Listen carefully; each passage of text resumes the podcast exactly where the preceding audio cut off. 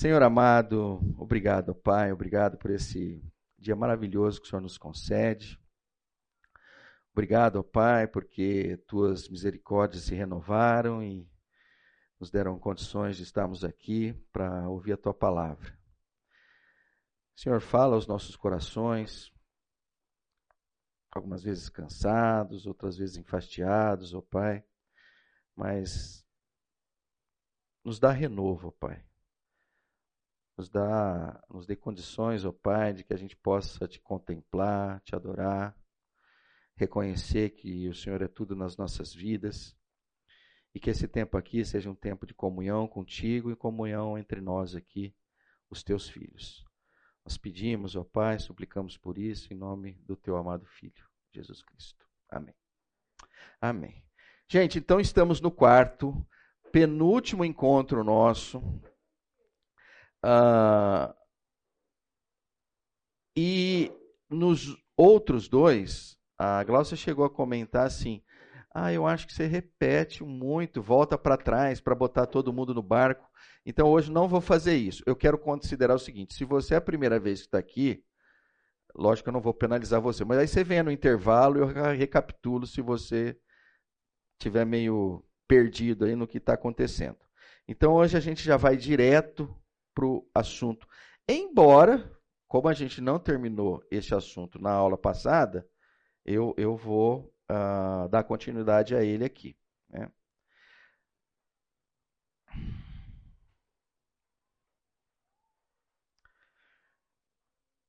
Então nós vamos voltar aqui, ó.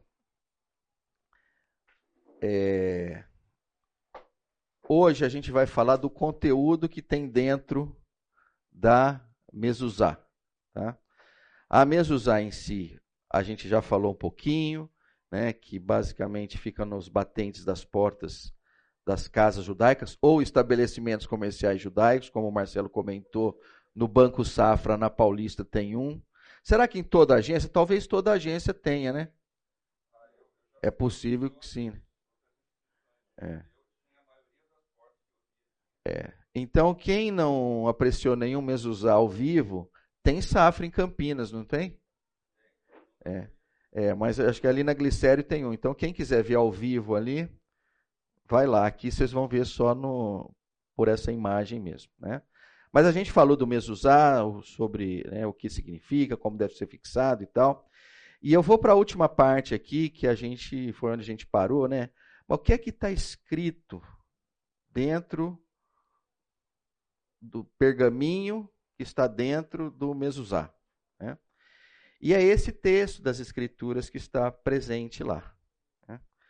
Um pouquinho mais de detalhes, só retornando, né? É, para alguns que talvez estejam ainda se questionando, né? mas espera aí, onde que está escrito isso? Então, o mezuzá, imagine como se ele fosse uma caixinha, né? com uma tampinha, e aí dentro dele alguém coloca um pergaminho pequenininho escrito, né? nas tradições judaicas, o adequado é que seja escrito por um rabi, esse texto que a gente vai ler agora aqui. Tá? Ah, e aí vocês vão ver que eu vou mexer um pouquinho no. no o usar foi só para, de certa forma, vocês entenderem quão importante isso é para os judeus, e vou procurar mostrar como isso continua sendo importante para nós, cristãos, né, vivendo nesse momento da história. Então o texto diz assim: Ouça, ó Israel, o Senhor, o nosso Deus, é o único Senhor. Ame o Senhor, o seu Deus, de todo o seu coração, de toda a sua alma e de todas as suas forças. Que todas estas palavras que hoje lhe ordeno estejam em seu coração. Ensine-as com persistência a seus filhos, converse sobre elas quando estiver sentado em casa quando estiver andando pelo caminho, quando se deitar e quando se levantar. Amarre-as como um sinal nos braços e prenda-as na testa. Escreva-as nos batentes das portas de sua casa e em seus portões. É definitivamente um dos textos mais ricos das Escrituras, não é à toa que foi parar no Mesuzá. Uh, E aqui eu queria basicamente, eu vou falar de uma palavra agora, que vocês vão ver que elas vão repetir nos próximos slides aqui. Né? Sempre que eu olho para esse texto aqui, é uma palavra é, ressalta, que é a intensidade. Né? Então, quando eu olho para isso aqui, eu falo, caramba, tem intensidade em diversos aspectos. E aí a gente vai olhar cada um desses aspectos a partir de agora. Então, o primeiro aspecto é a intensidade do ser. Né? É a intensidade humana. É a intensidade que o seu eu interior deve ser colocado. Então, isso está refletido ali no verso 5, quando ele diz assim: olha, a intensidade que você deve amar ao Senhor é esta. Olha, de todo o seu coração, de toda a sua alma e de todas as suas forças. Então, há um, um estabelecimento de um padrão que dificilmente você vai conseguir enxergar uma intensidade maior. Né? O amor ao qual a gente deveria é, é, é, ter ao Senhor deveria ser com todo o nosso coração, toda a nossa fonte de desejo, de emoção, né? toda a nossa alma tudo aquilo que nos identifica, puxa, eu sou eu mesmo e tal, essa é a minha alma. Olha, então tudo isso que você enxerga que você é, né, você usa tudo isso para amar ao Senhor. E de todas as suas forças, sejam suas forças físicas, mentais, né, você dedique tudo isso ao amor ao Senhor. É, nós precisamos, quando a gente olha para essa intensidade do ser, tirar algumas leituras. Então, uma delas é a seguinte: se o Senhor espera que a gente ame-o com esta intensidade, talvez a gente possa olhar o oposto disso, que é o seguinte: mas então, o que é que vai sobrar para as outras coisas? E a resposta mais adequada seria nada. Né? Se é para ser de todo o seu coração, de toda a sua alma, de todas as suas forças, né? só haveria algo, eh, haveria algo fora disso? Não. Poxa, mas e o meu trabalho? Mas e a minha esposa? Mais os meus filhos? Mais isso, mais aquilo e tal? Olha, o Senhor está dizendo o seguinte: olha, você concentre plenamente nisto. E aí talvez a gente olhe e fale assim, mas eu queria alguma coisinha para mim. E o Senhor está dizendo, não, não, não é para sobrar nada. E aí, quando a gente vai para o Novo Testamento, a gente vai ver esta mesma intensidade. Né? Palavras do Senhor Jesus, quando diz assim: olha, se você quiser salvar a sua vida, né? o que vai acontecer? Perda. Mas se você perder a sua vida por causa de mim, o que, que vai acontecer? Ganho. A gente precisa entender que a nossa vida espiritual, ela é a plen... É, deveria ser a plenitude de nós. E as outras coisas, elas irão a reboque dessa plenitude que eu, nós entregamos para o Senhor. Eu costumo dizer para algumas pessoas é o seguinte: olha, quando você se encontrou com o Senhor, o Senhor permitiu que você se encontrasse com Ele, você já resolveu tudo na sua vida. Eu falei, mas como assim? Eu ainda não tenho emprego, ainda não casei, não tive filhos e tal. É, vai acontecer um monte de coisa. Falei, não. É. Quando o Senhor preenche você pelo Espírito que habita em você, você é uma pessoa que, a gente acho que usa bastante esse termo, né? Resolvida. Né? Pessoas resolvidas são pessoas que entenderam que todo o seu coração, toda a sua alma e todas as suas forças estão dedicadas ao amor ao Senhor. É verdade que tem uma Shema estendida, que vem lá no Novo Testamento através do Senhor Jesus, né? mas que a gente já vai ver daqui a pouco. Por hora, eu queria dizer o seguinte: nós precisamos entender que a dedicação da nossa vida interior ao Senhor tem esta intensidade, esta plenitude. Segundo ponto, é, aqui é, é fato que ele está falando de pais ensinando filhos. Né? É, eu talvez vai extrapo, é, é, extrapole um pouquinho isso quando eu estou dizendo assim: olha, o chamado não é só na intensidade do ser, mas a intensidade no aprender. Então, esta é uma outra coisa que é interessante, né? O mundo, o mundo moderno hoje fala em, como é que é? é? Educação continuada, é esse o termo, não é? Olha, educação continuada. Nós éramos felizes, né? Quando a gente tirava a graduação, né? O curso técnico, bom, acabou o estudo, agora a gente para, vamos lá fazer aquilo que a gente aprendeu, né? E aí já chegaram os caras aí que perturbaram a nossa vida e disseram assim: não, não dá. Então, se você terminou a graduação, o técnico você faz a graduação, a graduação você faz mestrado, doutorado e tal, e depois você continua estudando até o final da sua vida. Né?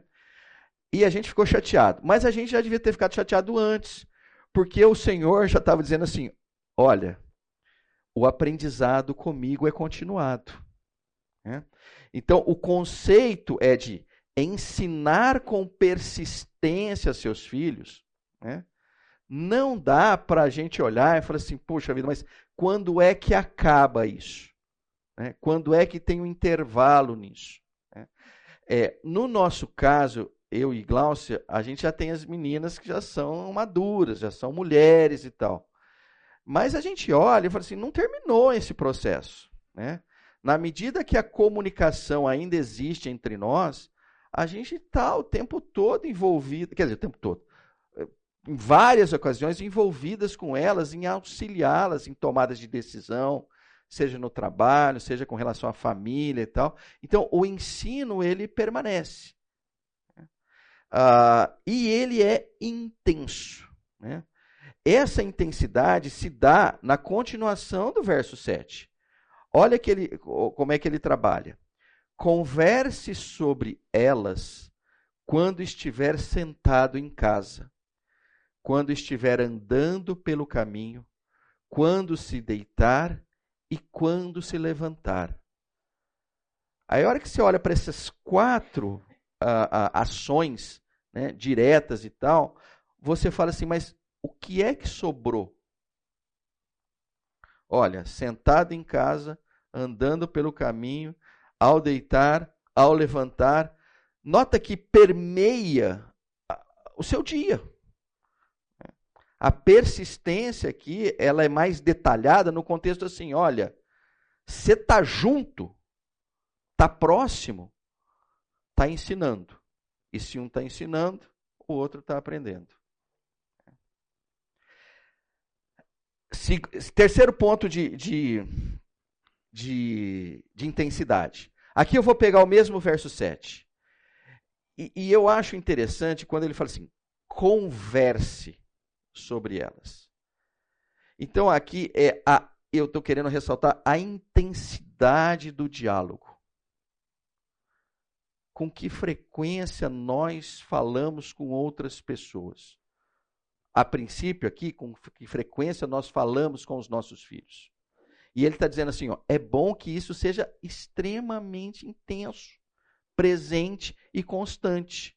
É, é como se ao mesmo tempo ele tivesse assim: olha, é, aí falando mais, talvez, no relacionamento conjugal, não é para ter DR. Né? É para a sua vida ser uma constante DR. Não é para coisa aí ficando ruim, ruim, ruim, ruim, ruim. Aí daí a pouco ficou tão ruim que precisa de uma DR. Não, já erramos, né? Porque se deixamos aquilo rolar, entendeu? A gente acabou saindo do propósito da intensidade. Né? Então, diálogo é algo que precisa ser intenso. Na verdade, se a gente olhar com muito carinho, né, e uma coisa está definitivamente relacionada à outra, diálogo, ensino e aprendizado é tudo a mesma coisa. Né? Quando nós estamos dialogando com o coração aberto e sincero com uma outra pessoa, há um processo de ensino, há um processo de aprendizado, há um processo de crescimento, há um processo de florescimento. Aí alguém na aula passada, eh, terminou a aula passada e veio me fazer uma crítica bem colocada, por sinal, falou assim: "Nossa, Pedro, mas praticamente não apareceu nada de tecnologia, nem estou entendendo, mas ainda é uma aula de tecnologia porque eu vim para isso, né? E aí talvez eu esteja é, é, é, errando no contexto de que eu não estou fazendo link, mas deixa eu fazer um link agora para pelo menos não cometer o mesmo erro. Quando nós estamos com os nossos celulares com intensidade, nós estamos deixando de ter intensidade com esse mundo real de gente, né? com esse mundo real da presença do divino em nós. Então, a substituição por máquinas, e aí volta aquele conceito, né? A exacerbação dos encontros personalizados vão consumir recursos que deveriam estar sendo dedicados a ter encontros pessoais. E olhando para chamar Israel aqui, é encontros pessoais aonde o Senhor vai se manifestar. É. Então, só fazendo esse anteponto, hoje a gente, assim, essas máquinas concorrem pelo nosso tempo. E volta e meia, elas ganham. Eu vou dar um exemplo. É interessante, eu não estou vendo a Glaucia aqui. Ela não está aqui, né? Então posso falar mal dela. Então vamos lá. Se ela, se ela chegar, vocês me avisem, eu paro de falar. Né? Não, não, brincadeira.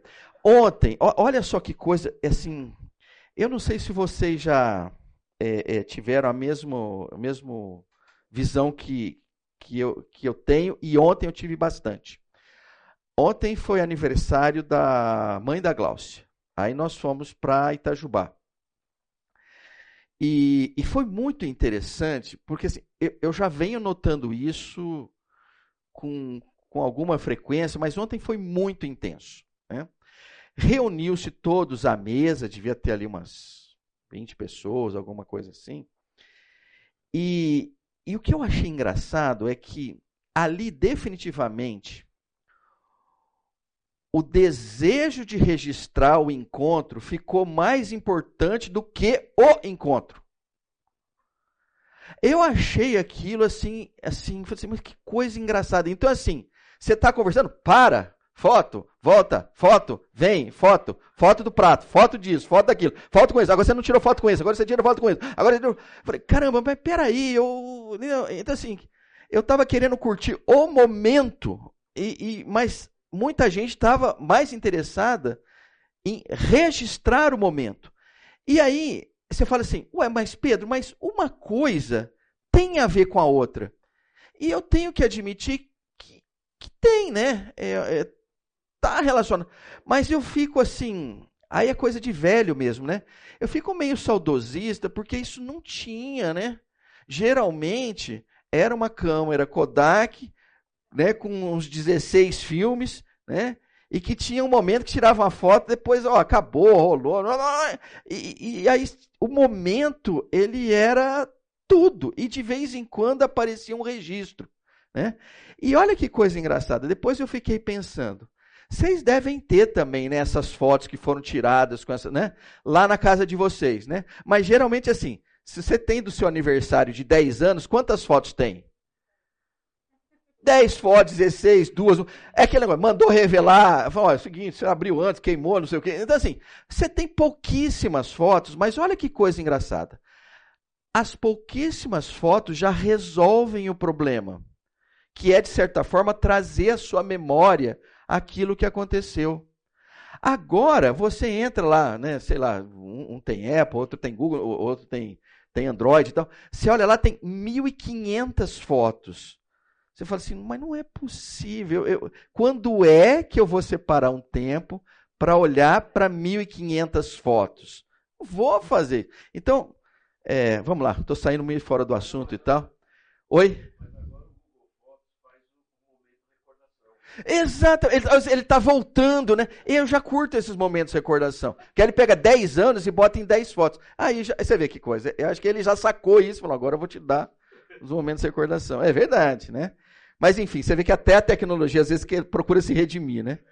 Mas o que eu queria é, voltar aqui, basicamente, é o seguinte, né? Quando eu falei de momento e registro do momento, eu estou falando o seguinte. Num encontro como esse, você vê pessoas que você há muito tempo não vê. Né? E aí o que você quer ter com essas pessoas? Você não quer, bom, pelo menos eu, eu não quero ter uma foto com a pessoa. Eu quero conversar com a pessoa. Né? Eu quero. Como é que você está? Como é que está? Como é que está seu filho? O que, que aconteceu? Lembra aquele dia? Tá? Né? Então você está querendo viver ali um pouco do Deuteronômio é, 6, 7 e tal. E tem um monte de fotógrafo amador ali dizendo assim: para de falar e vem aqui, tira isso, tira aquilo. É, mas enfim, é só um aspecto de que a tecnologia às vezes até nos impede, começa a concorrer com a gente. Ainda bem que a Glaucia não está aqui, porque a Glaucia gosta e ela fica vendo as fotos. Ontem à noite, por exemplo, na hora que a gente chegou em casa, eu, eu fui dormir eu vi que ela estava lá no celular olhando. A Glaucia olha as 1.500 fotos. Então, eu, Acho que tem umas diferenças nisso aí, né? Que eu tenho que dar crédito para ela. Né? Mas, enfim, é, então eu queria chamar para essa terceira intensidade, a intensidade do diálogo da conversa. E aí, antes de passar para o próximo, uma pergunta que eu faço para vocês, não precisam me responder aqui, mas é a seguinte: olha, na última semana, quantas conversas que você, que você teve que você pode dizer assim, conversas de crescimento, aonde o Senhor estava de certa forma presente ali, e eu estava ou cuidando de alguém, ou encorajando alguém, ou chorando com alguém, ou rindo com alguém. Porque no final das contas é isto que nos faz seres humanos. Nós fomos projetados pelo Senhor para estes encontros pessoais. Então, se você chegar e falar assim, eu maratonei, é, sei lá, é, uma série nova aí e tal. Eu, na tua maratonada de séries novas, não houve encontros pessoais. Então a gente precisa olhar com mais carinho e buscar esse diálogo. E aí, a última coisa que eu vou colocar. Ah, aqui, aqui eu já tinha falado da intensidade no tempo, então esse, esse é o quarto. Então, esse é o último aqui. Esse eu achei interessante porque ele diz assim: amarre-as, né? Como um sinal nos braços, né? Ou seja, amarre o quê? Amarre as palavras, né? Como um sinal nos braços, prenda-as na testa, escreva-as nos batentes das portas de sua casa e em seus portões. É, quando eu li esse texto há um bom tempo atrás, uma das coisas que me veio à mente né, foi o futebol. Se você olhar, você que é apaixonado por um time de futebol, várias coisas aqui você faz. Né? Você tende a botar um boné, você tende a botar uma faixa, você tende a botar uma bandeira na, no, no, no seu quarto, você tende a fazer uma série de, uma, uma série de sinais que demonstram o seguinte: olha, esse clube está presente na minha vida. Esse clube não é qualquer clube. Este clube é o meu clube e eu tenho uma relação pessoal com ele. Vou confessar aqui: o primeiro presente que eu dei para o meu neto foram dois é, macacõezinhos do Palmeiras. Eu tenho que confessar isso. Eu dei o primeiro uniforme, é verdinho, e dei o segundo branquinho, porque no que lava um, você usa o outro, lavou o outro e tal. Né? Que, o que não é o meu, ele é palmeirense, é, daquele, é daqueles nerds que não gostam de futebol, então foi fácil convencê-lo a torcer para o Palmeiras. Né? Eu, eu, eu, eu tenho muito apreço por nerds, porque geralmente eles não gostam de futebol, e se você chegar, leva no estádio, vai lá no Allianz, faz o cara dar uma roda. Ele falou, nossa, mas é que é bonito. Eu falei, então, aproveitando, você não quer torcer pro Palmeiras, não? Mas, enfim, tudo isso lembra um processo de conversão até, não é? Mas, assim, é, é, eu olho para isso aqui e eu, eu vejo assim, a intensidade no aspecto visual. Olha, ao longo do dia, você vai olhar para o seu braço e está lá o sinal. Né? Na testa, olha que coisa engraçada, você não vai ver, mas todos os outros vão ver. Né? A hora que você escreve no batente das portas, é o caso do, do você entra e sai da sua casa com alguma frequência. E o fato dele estar tá na altura da visão é para você olhar, é, é para você nem conseguir virar os olhos. Você vai enxergar. Né? Uh, então, voltando para um contexto geral daquilo que eu comentei.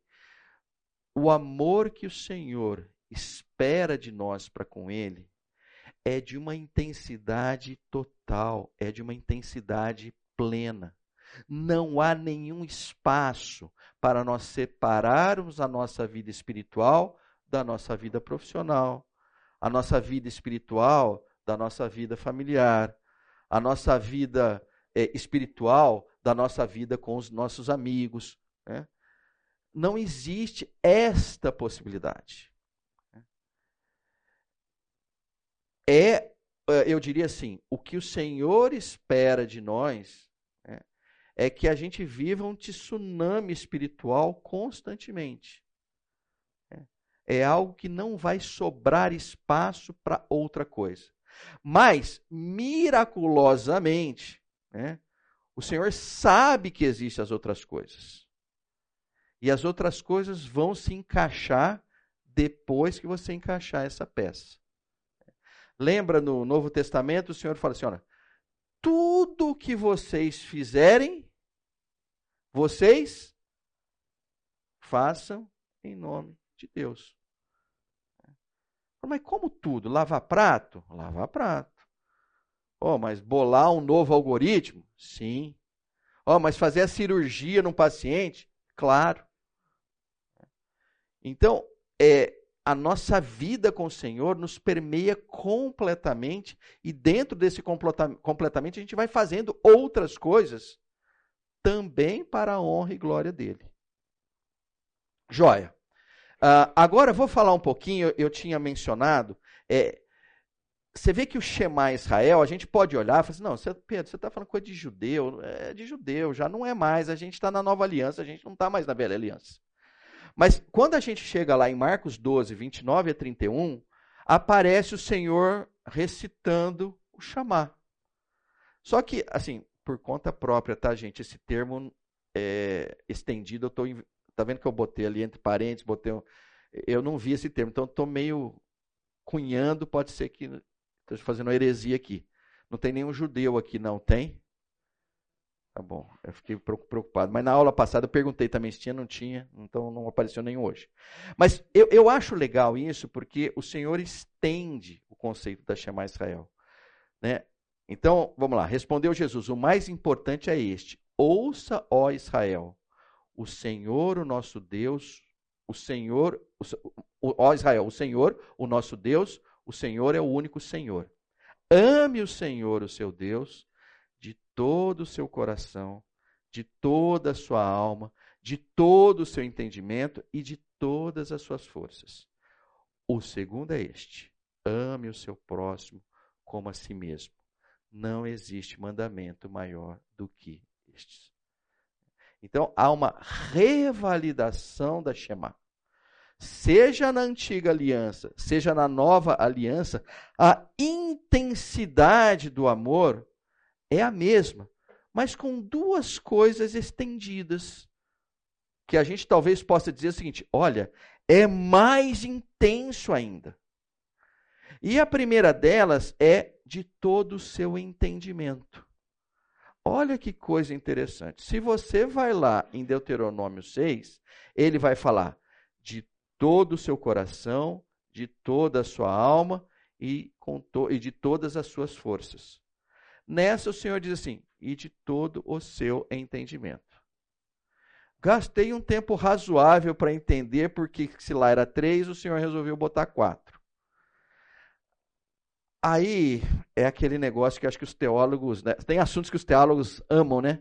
Aí você vai lendo, lendo, quanto mais você lê, mais confuso fica, porque as pessoas vão tendo visões diferentes, né? Então eu vou ficar com uma que eu, eu confesso que eu achei ela mais interessante para trazer para vocês aqui. E aí ele trabalha com o conceito de todo entendimento para dizer assim, ó, estou trazendo com mais intensidade a razão de vocês para dentro da Shema. Não que o coração não trabalhe com o conceito de razão, mas é como se fosse uma é, ênfase adicional ali em cima de, olha, usa a sua cabeça para amar ao Senhor também. Então, esse eu olhei e falei assim: poxa vida, é, o que eu posso dizer por experiência própria é que volta e meia a gente usa a cabeça da gente para é, amar o Senhor. Falei, bom, então eu acho que tem a experiência, um pouco da experiência prática e me faz sentido. Né? É, outros dizem assim: olha, o Senhor colocou isso porque já estava toda aquela preparação para. É, como é que fala? A cultura greco-romana, a cultura helênica e tal, que tinha uma. É, vamos dizer assim, uma, uma ode, um, um louvor ao aspecto da razão e tudo mais e tal. Aí o Senhor aproveitou e falou: não, bota isso aí adicional também. Mas enfim, é, essa é a primeira. E a segunda, né, a extensão, é essa que é uma clareza absurda. Né? Lembra que quando foi perguntado a ele qual era o maior mandamento, ele poderia ter parado no primeiro. Né? Mas ele chegou e falou: olha, vou jogar um segundo nesse negócio aí. Né? E o segundo é este: ame o seu próximo como a si mesmo. Não existe mandamento maior do que estes. Ah, posto isso, né, é, a gente olha e, e vê o seguinte: quando nós estamos. Aí vamos pegar situações corriqueiras. Eu vou pegar de ontem.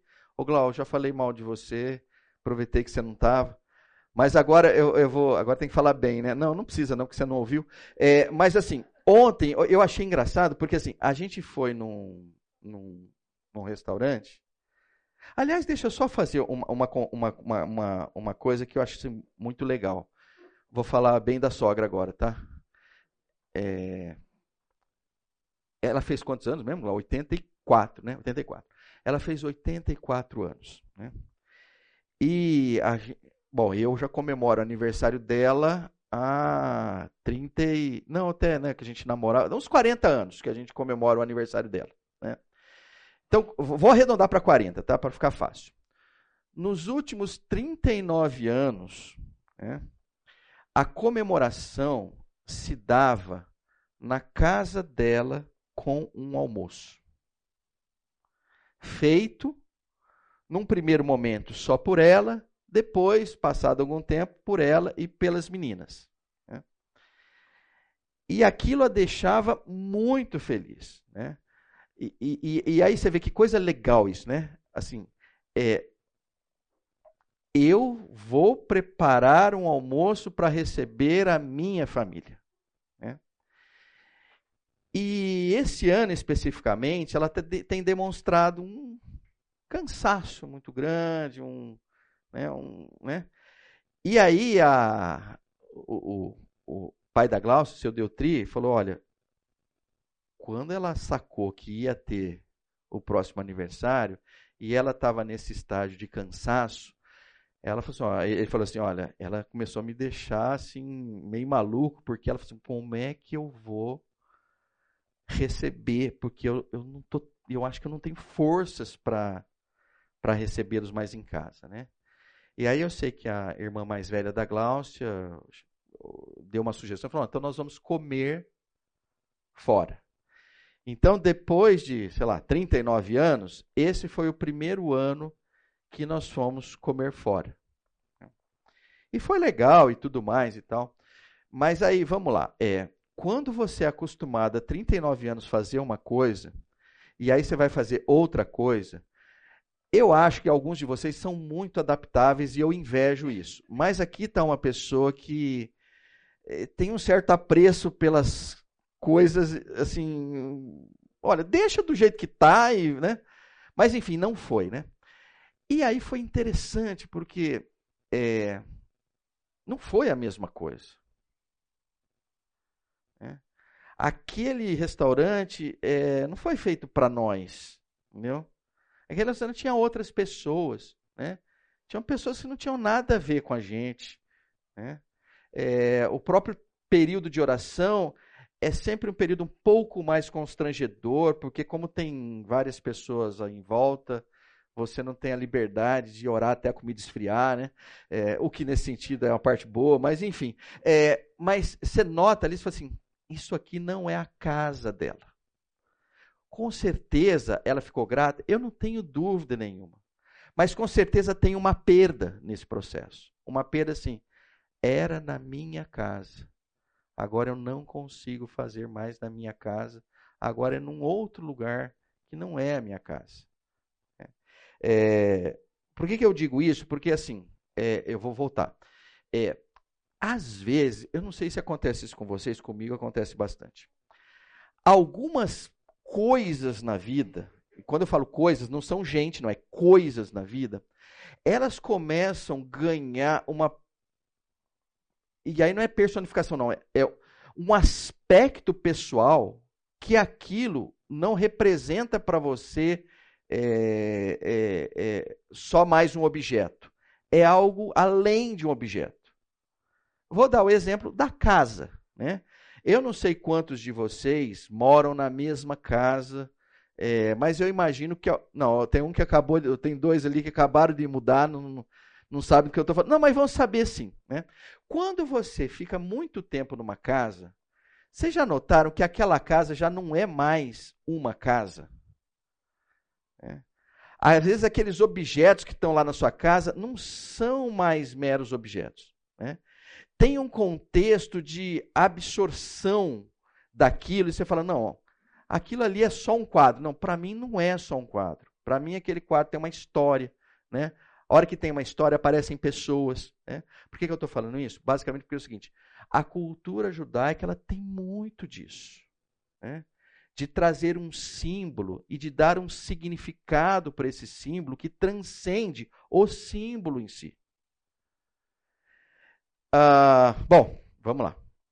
E, e, e por que, que eu estou dizendo isso? Porque isso, isso de alguma forma, né, isso revela o nosso amor pelos outros. Quando é, é, eu tenho um colega que diz assim: puxa vida, eu, eu gosto tanto do fulano de tal que eu já criei apego. Né? Então eu vou usar essa palavra apego. Né? Para dizer para vocês o seguinte: vocês estarão no caminho certo. E quando eu digo caminho certo, é o caminho que o Senhor deseja. Quando você olhar e fala assim, eu tenho apego a, a algumas coisas ou a algumas pessoas. Né? Isto é um sinal de que você fez uma história. Isto é um sinal de que é muito provável que você se doou, que você se entregou, que você investiu tempo, que você chorou com aquela pessoa, que você riu com aquela pessoa. Né? Eu estou olhando para o Marcelo agora. Eu, eu, eu já botei uma foto aqui dessa vez da, de, da coinonia onde você aparece. Ah, então foi num dos slides que não deu tempo, né? Mas assim, quando eu tirei a foto, eu nem sabia, eu, quando eu botei no estudo, eu nem sabia que o Marcelo ia estar tá aqui, né?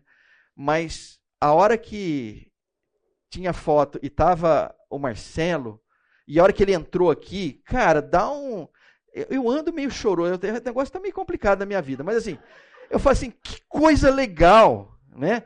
Quanto tempo faz que você estava na nossa coinonia? 20 anos. Cara, é lindo isso. Né? Então, é, é, é, é isso eu só estou dizendo para você olhar e falar assim: Pedro, eu não tenho nada disso. Fala, olha, provavelmente a sua relação está sendo com seu celular nos últimos 10, 15, 20 anos. Você está carente de encontros pessoais. Né? É, então, isso é, é só para dizer o seguinte: olha, é, olhe com carinho a sua vida. Né? e veja o seguinte: como é que é? Você tá, você criou relacionamentos? Ah, mas como é que eu sei que eu criei? Basicamente isso. Olhando, falei, cara, esse estava comigo, né? Lá na dureza, quando ele não tinha um tusta no bolso, estava comigo, né? Ah, esse estava assim, estava assim. Então, essa, esse aspecto, né? Ele, na minha leitura, é uma demonstração muito clara da misericórdia e da graça de Deus que nos permitiu que a gente se dobrasse diante dele e que ele nos capacitasse a amar outras pessoas, né? a se doar a outras pessoas. Né? E é engraçado, porque assim, vários de vocês eu olho aqui e vocês transcendem demais serem alguém que veio na, na classe. Para mim, vários de vocês não, não são. Ah, vim aqui na classe do Pedro para ouvir sobre um assunto tal. Eu olho para vocês e falo, nossa, mas olha aquela história ali, olha aquela história ali, olha aquela história ali, olha aquilo ali. Olha... Ixi, olha quando eu manquei com fulano, vixe, ali, nossa, deu uma zica com o ciclano. Né? Mas isso tudo é um significado de que você. Aí volto lá, eu sei que eu estou comendo um pouquinho de intervalo, mas é só um minutinho, para dizer o seguinte: é. Se você contemplou, lembra que a gente falou de explorar e contemplar? Se você contemplou, é muito provável que você amou. Se você só explorou, é muito provável que você olha e fala assim: ah, podia estar vocês aqui, podia estar outros aqui, e, e, o meu negócio é dar o estudo e acabou e pronto. E é muito triste isso. É muito deprimente. O Senhor não nos fez, o Senhor nos fez para relacionamentos relevantes, profundos, significativos. Vamos ter mais um desse tipo de encontro no café agora. Bom, aqui é só é, um, um, pequeno resumo do, daquelas quatro dimensões do Shema de todo o coração, de toda a sua alma, de todo entendimento e de toda a sua força. Tá? É, então isso aqui é, sabe aquelas coisas que a gente tem gente que gosta de colocar na geladeira, né? Esse é um slide legal de geladeira e tal, né? Que tem uma, tem uma certa síntese disso tudo aí. Ah, bom, então vamos para o próximo assunto, né? É, apesar da Shema, apesar da Shema estendida, né? É, a gente não tem vivido com a intensidade devida. Então, em resumo, é: olha, nem tudo deu certo, porque a gente não teve é, esse compromisso levado tão a sério. Então, é normal que no nosso mundo a gente vai encontrar é, essas atitudes aqui. Né? A gente vai ver que no mundo. Né? E aí, talvez, até para olhar de uma forma mais clara isso aqui, procure ser talvez um pouco mais introspectivo e olhar e falar assim: puxa vida, já sofri alguma coisa desse tipo aqui? Já sofri abuso? Já sofri rejeição? Já fui manipulado? Já sofri violência? Né? Já sofri ausência né? de alguém que deveria estar presente, mas não esteve presente? É, é, é, eu ia dizer muito provável, mas assim, é certo que todos nós já vivemos. Se não essa lista toda aqui, uma parte expressiva dela. Né? E, e eu procurei colocar com essas bolinhas assim, pra, justamente para dar o contexto assim. Tiveram intensidades diferentes. Né? Alguns foram violentados mais do que outros, alguns foram abusados mais do que outros, alguns foram rejeitados mais do que outros, alguns foram manipulados mais do que outros, né? É, e então essas coisas, é, é, elas criaram em nós marcas, né? Traumas, né? É, é, medos, ah, que muitas vezes no, acabam nos impedindo, né? De amar ao Senhor e ao próximo como a gente deveria amar. É, a gente acaba, a gente tem o famoso instinto de sobrevivência, né? Então, quando alguma coisa ruim acontece com a gente, a gente fica meio, meio neura e tal e procura se afastar é, é, de alguns compromissos que até o Senhor gostaria que a gente tivesse. Bom, e aí, assim, é, assim como essas atitudes tiveram, muitas vezes nós sofremos, vamos dizer assim, nós também reagimos a ela. Né? Então, se você vai olhar e fala assim, poxa vida, né? É, eu me vejo como uma pessoa que tem uma série de medos e tal, pelo aquilo que eu vivi. Outras se sentem ainda oprimidas, né? outros se sentem envergonhados, outros têm uma raiva, têm um ódio é, é, bem exacerbado, né?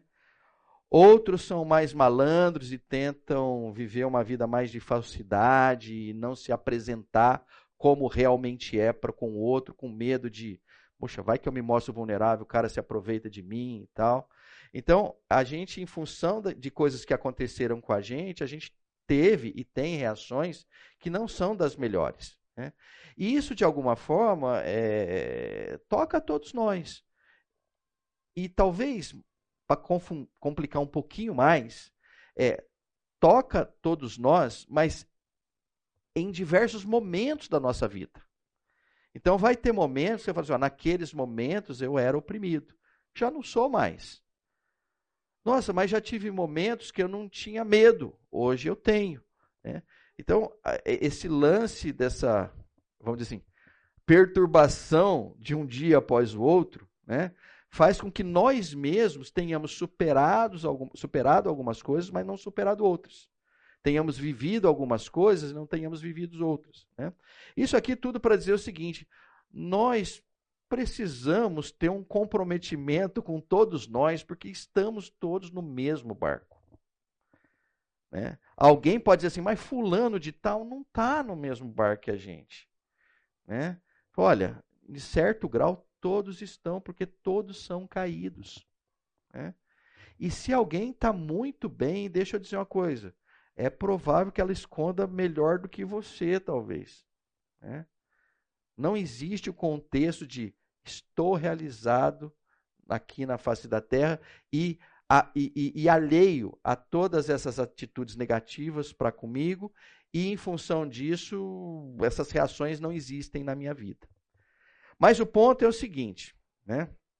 Isso que a gente está falando, é, é, Paulo em Efésios fala melhor do que as minhas ilustrações aí. Então ele diz assim: Vocês estavam mortos em suas transgressões e pecados, nos quais costumavam viver, quando seguiam a presente ordem deste mundo e o príncipe do poder do ar o espírito que agora está atuando nos que vivem na desobediência. Anteriormente, todos nós também vivíamos entre eles, satisfazendo as vontades da nossa carne, seguindo seus desejos e pensamentos. Como os outros, éramos por natureza merecedores da ira. Então, Efésios 2, 1, 3 é um tratado sobre a vida, no final das contas. Você né? olha para um 3 e fala, vamos resumir a vida? A vida está resumida do 1 ao 3. Né? A clareza de que, olha, aí vão para cá. Mortos. Né? Essa é uma palavra que fala, ah, isso aqui vale pegar lá é, é no grego para a gente entender. E a primeira coisa que é chamativa, né, que a palavra no grego para morto é necros, né? De que a gente usa a palavra, olha, o tecido está necrosado. O que é um tecido necrosado? Ela tá não, não tem nenhuma condição daquele, dele ser restabelecido. Então, é, é interessante esta condição, que é uma condição totalmente fatalista. Vocês estavam mortos. Vocês estavam sem vida. E aí ele diz assim, ó, mas qual era o caldo dessa morte? Né? Olha, o caldo dessa morte eram as suas transgressões e pecados. Aí eu fui lá só pegar um pouquinho de transgressão, né? Porque pecado, de alguma forma, a gente está acostumado com a palavra pecado. Né? Mas quando ele fala transgressão e pecado, eu falei, ah, vamos olhar para a transgressão para a gente, de repente, trazer alguma coisa é, nova para reflexão. E aqui, olha que coisa, quando ele fala transgressão, ele fala assim, uma queda, um lapso, um deslize, um passo em falso. Né? E é interessante porque se a gente olhar para as nossas vidas, fala assim: ai, a queda eu me lembro dela. O lápis eu me lembro, aquele deslize eu me lembro, aquele passo em falso, né?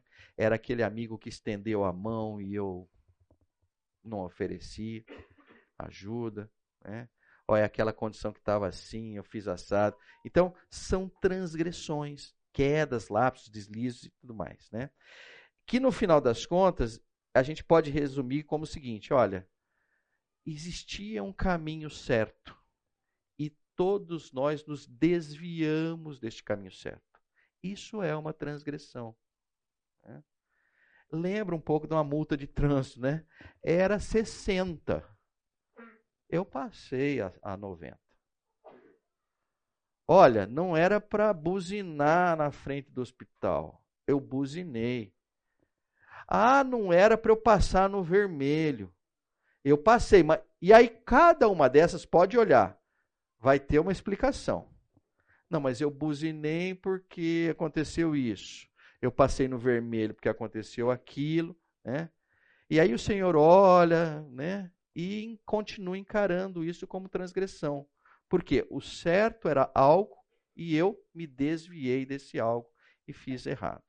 Uh, e uma outra coisa que eu achei muito interessante aqui, que também tem a possibilidade de você a transgressão como vaguear. Né? Achei interessante isso, porque assim, o que, que é uma pessoa que está vagueando? Né? Ela está sem um propósito definido, sem uma clareza definida. Né? Então ela vagueia. Né?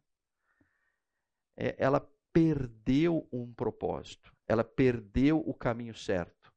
Né? E vamos olhar, todos nós passamos por isso. Né? E o Senhor foi lá e falou assim: vamos resolver o seu problema. Vou me deixar ser visto por você. Você vai até achar que você me aceitou, mas na verdade eu fui lá te catar, porque você estava vagueando. Você não ia achar o caminho por conta própria. E eu fui lá e te dei condições para que você me observasse, me visse. Você olhou para mim, criamos um relacionamento, um compromisso e tal. Você se entregou para mim. Agora nós andamos juntos. Né? E agora volta aquele contexto. Olha, o amor que nós vamos ter um para com o outro é um amor totalmente comprometido, de todo o coração, toda a alma, de todo entendimento, de toda a força. O nosso pacto agora é extremamente intenso e eterno. Ah, bom, aqui eu, eu não eu vamos lá, vamos um pouquinho só. É, ainda na velha vida, é, quando eu disse que esses três versos de certa forma é um tratado sobre a, o mundo, sobre a história, né? Vale a pena olhar para o seguinte aspecto, que ele está dizendo assim, olha, é, existe uma ordem neste mundo, que não foi a ordem que eu coloquei. Foi a ordem que Satanás colocou. E de alguma forma nós vivemos dentro dessa ordem. Vamos pegar um exemplo que eu já dei, acho que nas duas aulas anteriores. Vamos lá, né? Nessa ordem que nós vivemos, só para a gente entender, assim, é, é, quando a gente fala dessa ordem, e quando, principalmente quando coloca a pessoa de Satanás, né, a gente já fala assim: ah, eu sei do que você está falando. É a ordem da violência, é do estupro, é do não sei o quê. Claro que é, mas é um pouco mais do que isso. Né? É a ordem de da justiça sem graça. Então eu pergunto para vocês: vocês, é, quando que vocês receberam um salário é, de uma empresa que vocês não trabalhavam para ela? Não é comum, né? A ordem qual é? A ordem está estabelecida. Você recebe um salário da empresa que você trabalha. Eu vou dar um exemplo que às vezes tem umas coisas é, vislumbres de graça. Esses dias eu estava no aeroporto, eu achei aquilo, mas assim, falei assim, mas que sacada. Mas é, é, você vê que coisa, a gente acaba não acreditando muito na bondade do ser humano, então talvez tenha uma coisa por trás. Mas o fato é o seguinte, é que eu não soube e que deu uma impressão que era de gra é, que era graça. Tava lá e os voos estavam atrasados. Eu estava eu vou falar o nome das companhias. É meio complicado eu falar o nome, porque aí vai que um trabalha numa.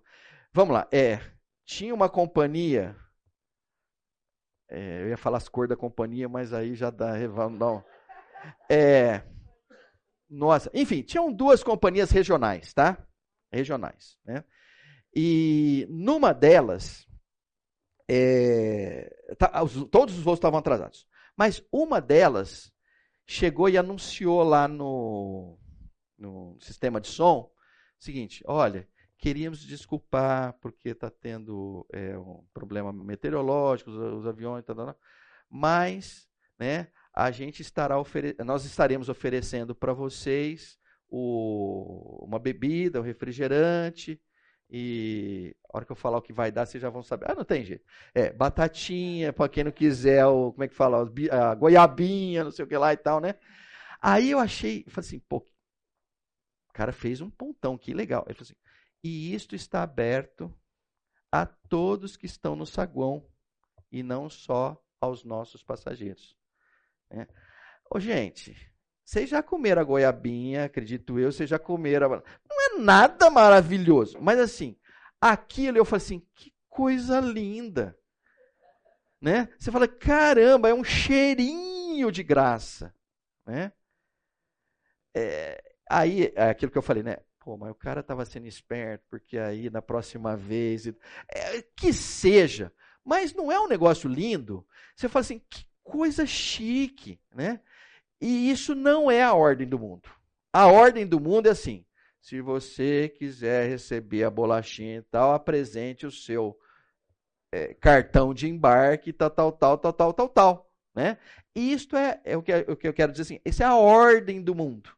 E nós estamos acostumados com ela. Mas quando alguma coisa sai dessa ordem e ganha meio um caráter divino, isso impacta. Aí volta lá na primeira aula, quando a gente comentou o seguinte, quando o Senhor fala assim: "Eles conhecerão que vocês são os meus discípulos, se vocês amarem uns aos outros." Essas expressões de amor, elas não fazem parte da ordem deste mundo. Né? De alguma forma, tudo bem, o nosso grupo até não é tão heterogêneo assim. Mas existe uma heterogeneidade na igreja. Tem gente que tem mais dinheiro, tem gente que tá, pagou os boletos, tem gente que não pagou os boletos, tem gente que veio com carro X, tem outro que veio com carro Y. Mas na medida que nós convivemos, né, é, a gente olha e fala assim: olha, só uma coisa interessa. Né, o fato de nós nos termos rendidos ao Senhor. Né? E o Senhor diz assim: Ame esses que estão perto de você. Independente da posição social, independente da cor, da raça. Não, não existe. Né? Eu fico achando legal quando o cara fala assim: então, o mundo precisa ser mais inclusivo. Eu falei, cara, mais inclusivo do que Jesus Cristo, não existe essa possibilidade. Né? Aliás, ele apanhou muitas vezes por ser inclusivo. Então, às vezes, vem alguém mas o cristão tem que ser inclusivo? Olha, o cristão tem que seguir a Cristo. Cristo incluía quem? É. Hoje, e assim, confesso que a gente tem dificuldades. É, alguns incluídos, você fala assim, poxa, mas eu não estou acostumado com isso. Eu não tive exposto a isso. Mas você vai ter que aprender. É, é eu, eu, acho que foi num intervalo aqui, que eu estava brincando. Já foi mais fácil você resolver o problema de pessoas que você não gostava na igreja. Eu, na época de Itajubá, os, os que a gente não. Quer dizer, os que a gente não queria, vamos lá, é, vamos, vamos com calma assim, né? É, alguns perturbavam a ordem ali e a gente não queria eles dentro da igreja. Era o caso dos bêbados. Né? Então, geralmente tinha um diácono que ficava na frente da igreja ali, na, na, na entrada, porque chegou o cara todo trolladão, ele falou, ai meu Deus, está tendo culto e tal. Né? Então ele pegava, arrastava para o cara no canto, ficava ali e tal, né? Aí eu falei assim, olha, bons tempos aqueles, né? Você fazia a coisa errada, mas de uma forma eficiente, né? Agora, até fazer a coisa errada está difícil, porque agora são outros que não são exatamente bêbados, mas que a gente olha e fala assim, mas como é que inclui esses caras? Não tem a menor ideia. Né? Mas nós vamos ter que aprender, porque a, a essência do cristianismo é a inclusão. É a essência dele. Né? Mas vamos lá, vamos para frente. Seguiam a presente ordem desse mundo e o príncipe do poder do ar, o espírito que agora está atuando nos que vivem na desobediência. Né? Aí eu montei esse desenho aqui. Vamos ver se eu consigo explicar isso. Né? Aqui é. Eu vou começar pelo final. Né? Vou, vou, tentar explicar o que é essa sigla aqui, tá? Que já o pessoal já usa outras siglas, mas essa foi uma das que mais é, foi, foi, foi dita. Aqui é Facebook, aqui é Netflix, aqui é Google, aqui é Apple e aqui é Amazon. Tá? Então, assim, eles pegaram e falaram, vamos fazer uma sigla aqui. Então, aqui o que eu quero dizer é o seguinte, Aqui é aquela turminha do Vale do Silício que mexeu a nossa vida por completo, que, bagu... que assim, que não existe nenhuma possibilidade da gente. A gente não consegue imaginar o que seria a vida sem esses caras. Né? E aí o pessoal diz assim: falou, olha, esses caras aqui, de uma forma mais intencional, menos intencional, hum, mais no acaso, menos no acaso, eu não vou entrar nesse detalhe, mas é o seguinte: eles foram extremamente beneficiados por essa maluquice que tem no mundo, que é aquilo que eu comentei ali. Olha, as pessoas estão com raiva, as pessoas estão com medo, as pessoas estão desconfortáveis, em função de tudo aquilo que a gente comentou, de violência, de abuso e tal. Né?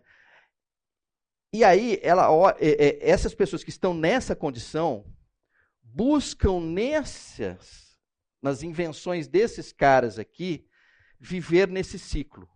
Olha, vamos fugir para uma realidade.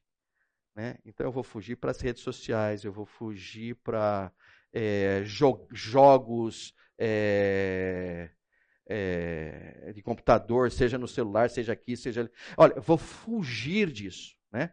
Na momento que eu fujo, aquilo me traz um alívio imediato.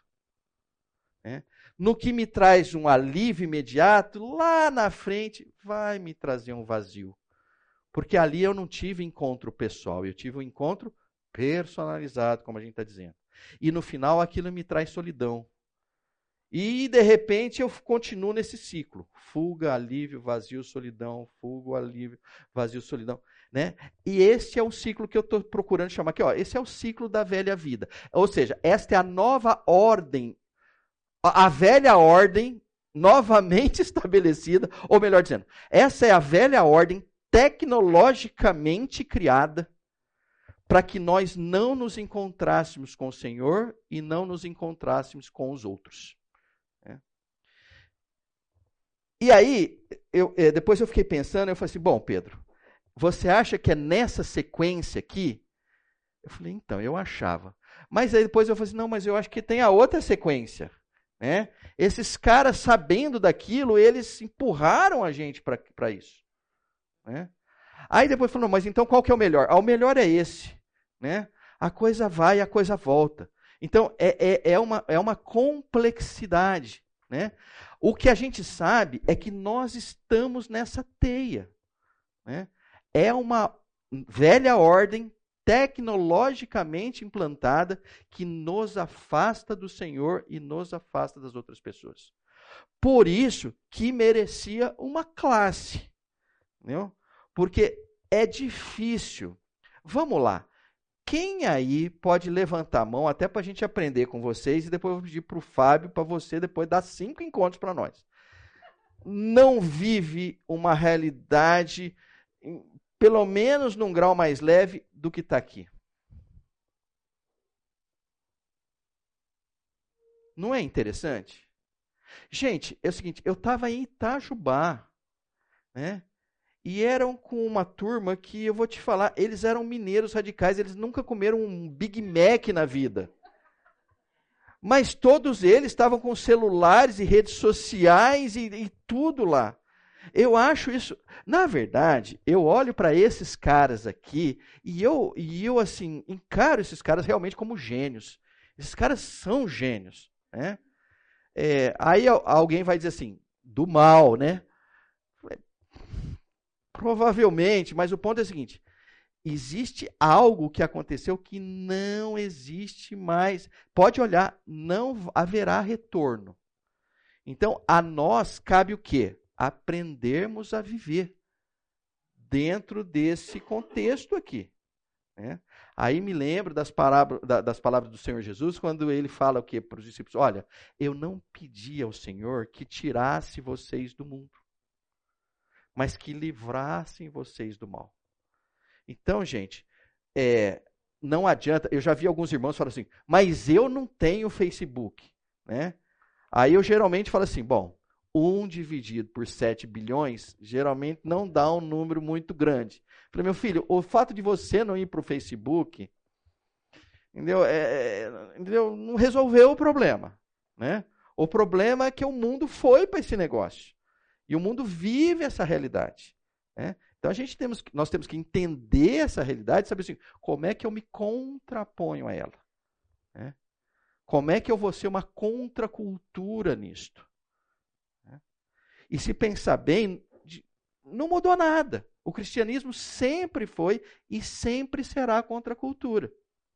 Se a gente olhar os evangelhos, a gente já vai ver o quê? Existia uma cultura farisaica estabelecida por séculos e séculos. E o Senhor falou assim: nós aqui vamos inverter, nós vamos criar uma nova ordem. Né? E aí, só para complementar, para parar de falar nesse lance de, de, ordem e tal, é muito lindo porque é, é, quando o Senhor chega e estabelece a nova ordem, em, em várias passagens, mas uma que está me vindo à mente agora, com, que acho que, se eu não me engano, até na aula passada a gente colocou, né? Que ele fala assim: olha, no mundo, né, é, a sacada ali é você ser servido. Né? A autoridade é o seguinte: ó, se você está acima, né, o que está embaixo serve você. Aí o Senhor diz assim: olha, na minha ordem é invertido. Você quer ser grande? Quero, quero. Então você serve todo mundo. Né? Então é esta ordem que precisa existir nos nossos corações e na nossa vida. E aí conecta-se completamente com o quê? Amor. Né? Então, a intensidade do nosso amor vai mostrar com clareza para o mundo e para aqueles que estão ao, ao nosso redor o seguinte: esta pessoa não pertence a esse mundo, ela, ele está fora da ordem. Né? E aí você vai, vai, tá vendo como é que vai juntando os pontos? Vai ficando tão fora da ordem que o cara fala assim: nossa, mas por que, que a pessoa faz aquilo? Ah, é a tua chance de testemunhar, a tua chance de falar e tal, porque você é diferente. Eu vou pegar um, um, um caso simples de um, do Ricardo, que hoje ele é pastor nos Estados Unidos. E ele morou com a gente na, na República, lá em Itajubá. Né? E, e é interessante porque a gente estava conversando um tempo atrás, e a pergunta era assim: o que é que te atraiu né? É, o que te mais atraiu ali na República no tempo que você teve lá, né? O Edilson não está aqui também, né? Mas então eu vou falar do Edilson. O Edilson morou comigo, tá? Eu digo morou comigo porque ele era meu bicho. Então, assim, se vocês precisarem de alguma coisa do Edilson, pode falar comigo que eu tenho ascendência sobre ele. Não, mas enfim, é, o, o, ponto aí é o seguinte. É, eu achei muito legal porque o Ricardo chegou e falou assim: olha, a coisa que mais me impactou quando eu cheguei aqui, que o Ricardo era da turma do Edilson. Né? Aí foram fazer uma prova, e aí saiu o resultado. Cara, o Edilson foi muito mal. Né? E ele foi mais ou menos. Né? Ele falou assim: o que mais me impactou é que eu fui com ele, a gente viu a nota, né? Ele falou assim, ele não estava nem um pouquinho abalado, ele voltou cantando, louvando ao Senhor e tal. Aí você vê, o cara, ele falou assim, ali o Ricardo viu e falou assim: esse cara é tá fora da ordem. Pode até ser que ele tenha interpretado, que ele é maluco, que ele não gosta de estudar, mas não era isso. Né? Mas o fato assim, ele impactou, ele falou: olha, tem alguma coisa fora da ordem, porque receber uma nota dessa nesse momento é para você chorar, não é para você rir. Né? E, então, assim, é muito legal isso. Né? Você fala assim: ó, a pessoa que está fora da ordem, ela impacta outros. Né? É, tem um ditado que diz isso, né? É, é, como é que é o negócio? Ah, não sei, não, eu vou falar, acho que eu vou errar de estado, mas não interessa. Bom, mas o ponto é o seguinte, né? É, nós vamos ver se a gente consegue terminar esse, essa parte aqui. Efésios de 2, de 1 a 3, é aquilo que eu falei, para mim é um compêndio, vamos querer entender o mundo, tá lá, né? Mas a continuação do mundo, né, tá no 4 ao 7. Quando ele diz assim: "Todavia, esse todavia é o melhor todavia que tem nas escrituras, é esse todavia. Não tem nenhum todavia melhor do que esse aqui. Todavia, Deus, que é rico em misericórdia, pelo grande amor com que nos amou, deu-nos vida com Cristo, quando ainda estávamos mortos em transgressões. Pela graça vocês são salvos. Deus nos ressuscitou com Cristo e com ele nos fez assentar nas regiões celestiais em Cristo Jesus, para mostrar nas eras que hão de vir a incomparável riqueza de sua graça, demonstrada em sua bondade para conosco em Cristo Jesus. É. Esse aqui é, é, é, o que nos permite é, existir de uma forma saudável e harmoniosa com o Senhor. Né? E quase que tem uma sequência aí, né? Deus rico em misericórdia, né? A, nos amou, nos enviou o seu filho. A gente que nem estava pedindo pelo filho, mas a gente estava naquela lama total, ou seja, ainda mortos, né? E o Senhor pela graça nos salvou.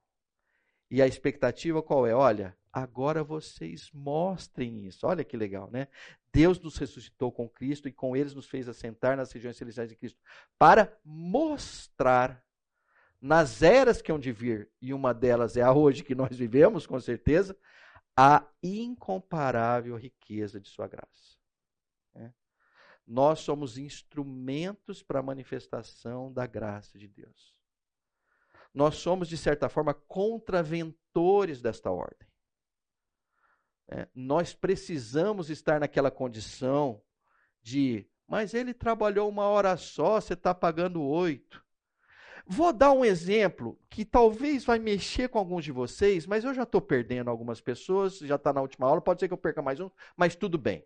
Deixa eu falar uma coisa para vocês, com todo o carinho do mundo. Eu tenho Aí você vai falar assim, Pedro, você é uma pessoa preconceituosa? Eu sou. Estou tentando deixar de ser, mas eu ainda não cheguei no ponto. Eu acho um certo absurdo quando as pessoas fazem o famoso é, garage sale. Como é que chama é, em português isso? É, quando a pessoa vai mudar de um lugar para o outro e ela quer vender o liquidificador velho dela, ela quer vender, ela vende aquilo. Eu acho o fim da picada se a pessoa é cristã. Dá, meu filho. Dê. Não, então ela quer vender aquele ventilador, ela quer vender aquele negócio, e ela fala assim: ah, esse custa. Nos... Assim, Poxa vida, cara, dá isso, manifeste a graça.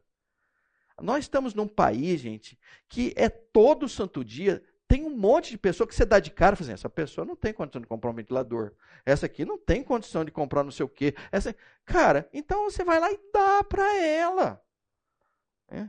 Então, desculpa, eu estou sendo preconceituoso nesse sentido. Mas eu, sei, eu quero dizer o seguinte: exercitem a graça. Exercitem. Com certeza, lá no armário de vocês, tem um monte de coisa. Você faz, faz uns três anos que eu não uso essa blusa. Vocês têm que dar isso, né? Agora, Pedro, mas você está falando de coisas simples. Não, começa com simples. Agora, chega num ponto legal. Experimenta dar uma coisa que você ama. Né? Veja o que acontece com você. Você passa mal muitas vezes. Né? Mas isso é sensacional. Né? É, um tempo atrás eu dei um. Na verdade, eu fui estimulado pela Glaucia, então é mérito mais dela do que meu. Ela falou assim: nós vamos mudar isso. Glaucia, mas. Não, isso não. Falei, nós vamos mudar. Falei, né? Olha, é uma sensação horrorosa. Você vê aquele negócio indo embora, é uma parte da sua vida que está indo embora. Aí, né? Pois eu vou te falar, passa um dia você, né? Por outro lado, a hora que você vê que, é, né, olha, tá vendo? Fulano tá usando porque tirou uma foto, viu lá no Instagram. Cara, dá uma alegria absurda. Então assim, a graça, ela também tem esse contexto da alegria, né? né? O, quando você manifesta o amor ao outro, no final das contas parece que você ganha mais do que o outro, né? Mas enfim, é, nós vamos parar por aqui? Vamos, legal. Então, a próxima aula, venham de capa, né? Porque nós vamos falar sobre poderes e superpoderes, tá bom? Um bom domingo para vocês. Conversem muito, andem com as máximo número de pessoas que vocês puderem, tá? Um abração.